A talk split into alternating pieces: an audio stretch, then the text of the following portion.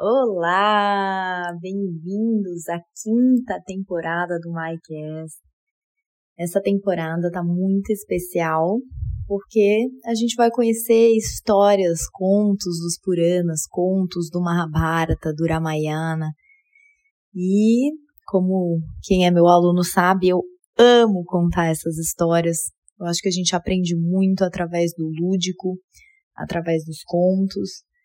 E para abrir essa temporada, eu escolhi um dos contos mais famosos da mitologia hindu, que é o Samudra Manthan, a agitação do oceano de leite. Essa história é contada no Mahabharata, no Ramayana, além de vários Puranas, é, como o Bhagavata, o Agni e o Vishnu Purana. Então, numa época remota, existia um grande sábio, o sábio Durvasha. Ele era conhecido por ter o temperamento curto. Ele era um grande sábio, mas ele tinha o pavio curto. E um dia ele estava caminhando com uma grinalda de flores na mão, na Índia isso se chama Santanaka, e encontrou com Indra e ofereceu uma flor a Indra. Indra, ele é o rei dos devas, o rei dos seres celestiais. É o governante de um reino chamado Suarga, que é, é um dos sete loucas, dos sete planos do universo, é o reino celestial. É muito escutado, por exemplo, quando você faz o Gayatri, Bur, Bhuva, Swaha, né? Swaha representa Suarga, é o terceiro desses sete loucas desses sete planos do universo. Então, Indra estava passeando com seu elefante e encontrou o sábio Durvashana. Durvashana estendeu a mão para oferecer uma flor da sua coroa de flores. Isso era muito simbólico e colocou perto da face do elefante. Então as várias versões divergem no que aconteceu a seguir. Tem gente que fala que o animal fez de propósito, outro falou que foi acidente, porque o elefante estava tentando afastar uma abelha. O que acontece é que o elefante pisou na flor e estraçalhou a flor. O sábio ficou muito ofendido, com muita raiva, e amaldiçoou Indra. Em outras histórias diz que ele amaldiçoou todos os devas que acontece é que a maldição pegou. Isso é muito levado a sério, amaldiçoar alguém ou é, abençoar alguém na Índia. Enfim, a maldição pegou e os deuses, os devas, foram perdendo muitas das suas batalhas contra os asuras, que são os seres demoníacos. Os asuras são governados por Bali. E numa dessas guerras eles conseguiram um pote com amrita, que é o néctar da imortalidade. Então os devas perseguiram os asuras para pegar o pote. Bali e Indra se enfrentam e durante essa batalha quatro gotas do néctar caíram sobre a terra em quatro cidades: Prayag, Haridwar, Ujjain e Nashika. No final dessa luta, o pote inteiro contendo o néctar da imortalidade acabou escorrendo da mão dos Asuras e caiu no oceano. Observando a situação, Vishnu, Vishnu na Trindade Hindu é aquele que conserva a ordem do cosmos. Então Vishnu vê isso, o mantenedor do Dharma, ele intervém e diz: ó, oh, vocês vão ter que trabalhar junto aí, porque sozinho nenhum dos dois lados vão conseguir recuperar a Amrita. E daí, os devas chamam aqui, né? Vem aqui, Vishnu. Como assim? Você vai dar para pros, pros Asuras também? O que, que adianta eles ficarem imortais também? Essa batalha vai ser infinita, a gente nunca vai chegar em lugar nenhum. Vishnu fala, confie em mim, segue o plano que depois eu dou meu jeito. Então tá, né? Falou, tá falado, senhor Vishnu. Um dos lados queria, né? Mas tá bom. aceitaram e, e dividir o néctar. Então, mesmo relutante, eles aceitaram trabalhar em conjunto. A agitação do oceano de leite foi um processo trabalhoso. O Monte Mandara, que é um pico do Monte Meru, Meru significa centro. Então, a coluna vertebral é falado como Meru do corpo. Meru é o eixo do mundo. Então, esse pico de Meru, o Monte Mandara, foi arrancado para ser usado como uma batedeira. Só que quando eles colocavam no oceano, afundava. Então, Vishnu aparece como Kurma, como uma tartaruga, que é a sua segunda forma que ele chega aqui na Terra. É um avatar, né? Avatara é aquele que desce.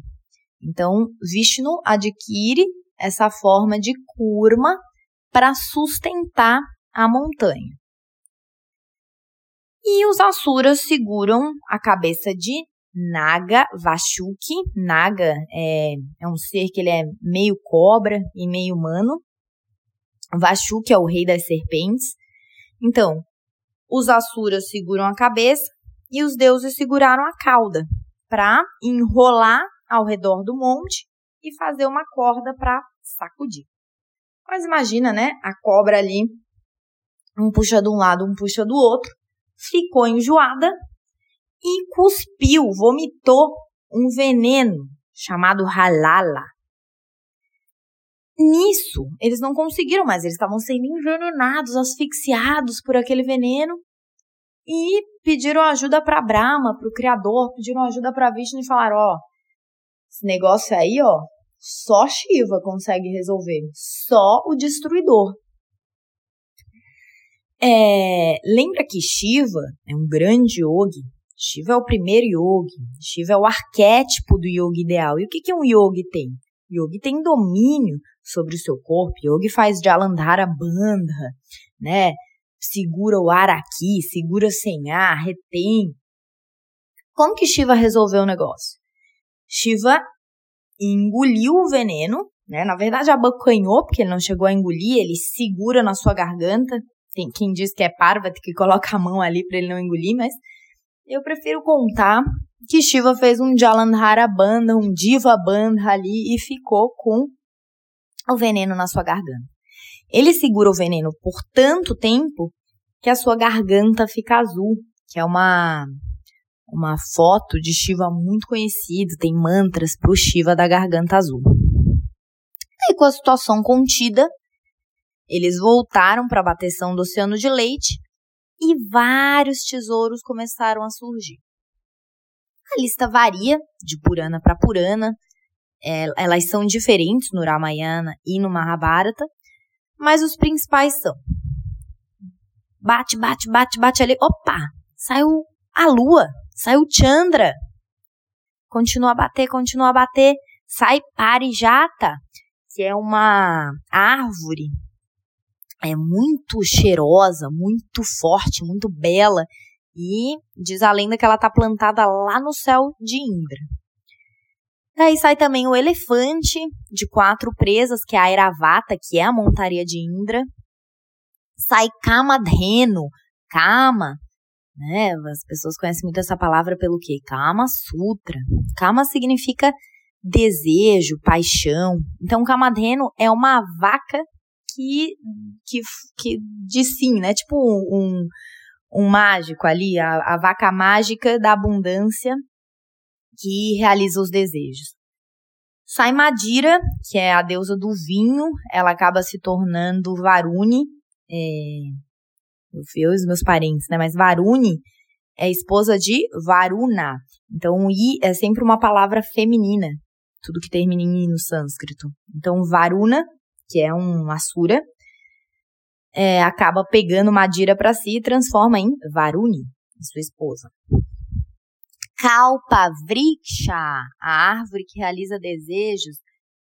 Os praticantes de yoga conhecem bem essa palavra, Vriksha, Vrikshasana, postura da árvore. Sai também as apsaras, são as dançarinas celestiais sai o cavalo celestial, sai Lakshmi, que opa, Indra pega e vira esposa, é, vira esposa de Vishnu.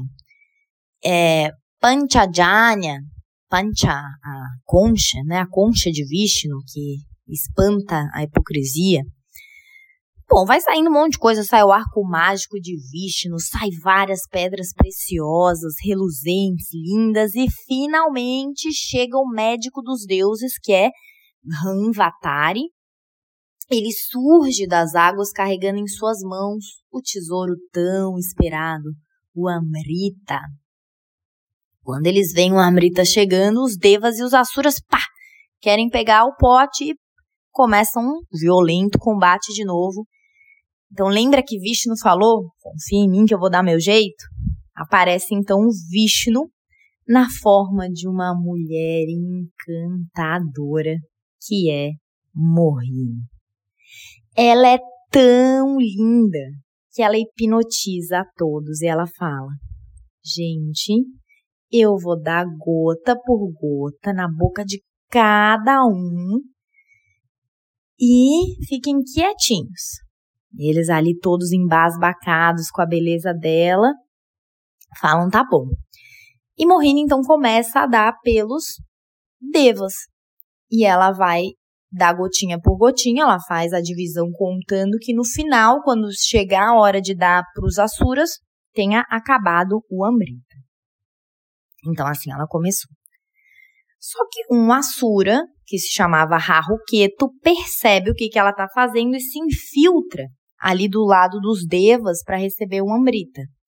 Surya, o Sol e Chandra, a Lua, percebem o intruso e avisam Mohini. Mohini então corta a cabeça de Rahuketu com seu disco divino, que é o seu Sudarsha Chakra.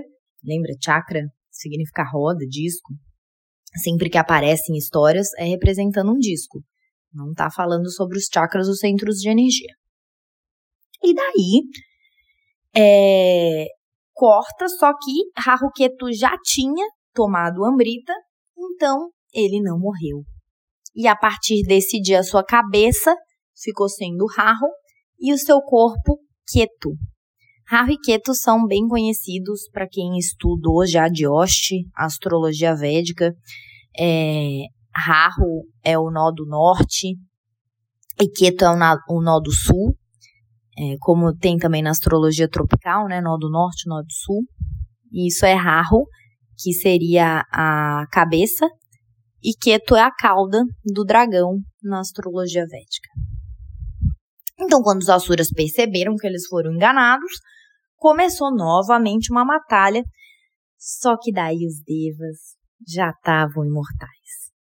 E assim, final feliz, eles derrotam os Asuras e a ordem do universo é retomada. Então, na cultura védica existem mantras para Mohini, para atrair amor. São mantras sempre com esse com essa intenção de se tornar atraente. Mas cuidado, né, com a sua intenção ao fazer algo. Bom, toda historinha, né, seja da mitologia védica, judaica, cristã, tem uma moral a ser ensinada. Em todas elas, os devas representam as nossas tendências positivas e os asuras as nossas tendências negativas. Todos nós podemos aqui ser devas ou asuras. Depende da nossa intenção, o que, que a gente está querendo. No final da história, os devas sempre vencem e que seja assim dentro de nós também, né? Que as nossas tendências positivas sejam superior às nossas tendências negativas e o que, que representa cada um desses elementos da historinha. O oceano de leite, ele representa a nossa mente. E no final, ali, quando vem o Amrita, ele representa a nossa mente sátvica, a nossa mente purificada. Essa batedura representa que a gente tem que, de vez em quando, bater ali para separar, né, tipo o joio do trigo, para separar as coisas ruins, o que, que é o veneno, das coisas boas.